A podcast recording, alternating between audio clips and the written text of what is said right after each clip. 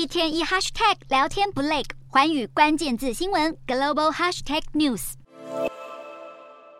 漫威超级英雄电影《黑豹二》中，一群西方脸孔的佣兵因为想盗取瓦干达王国的鈑金属，被逮捕接受审判。但仔细一看，这群单膝下跪的士兵全部身着法国军服，还跟法国玛丽驻军的作战服一模一样。法军下跪受审的桥段就这么刚好被法国国防部长勒克努看到，他愤怒地在推特上发文，谴责电影误导法国武装部队的形象。因为法军过去十年以来，在动荡不安的西非国家马利协助对抗伊斯兰叛乱分子，虽然马利军政府二零二零年夺权后要求法国全面撤出，还曾数落法军在境内的活动，但这十年间已经有数十位法国军人为反恐阵亡牺牲，因此法方势必认为不应该在电影中把自家军人描绘成窃贼形象。尽管勒克努怒火中烧，他依然没有要求漫威修正电影片段，不过他希望观众能理解到现实生活中的法国驻军是在玛丽政府的请求下一肩扛起对抗武装恐怖分子的任务，绝对不是像电影中陈述的自行入侵侵非洲。国家掠夺资源，因此，即便《黑豹二》去年一上映就成了许多影迷眼中有史以来最好看的漫威电影，世界上恐怕有一个国家的观众看了反而很不是滋味。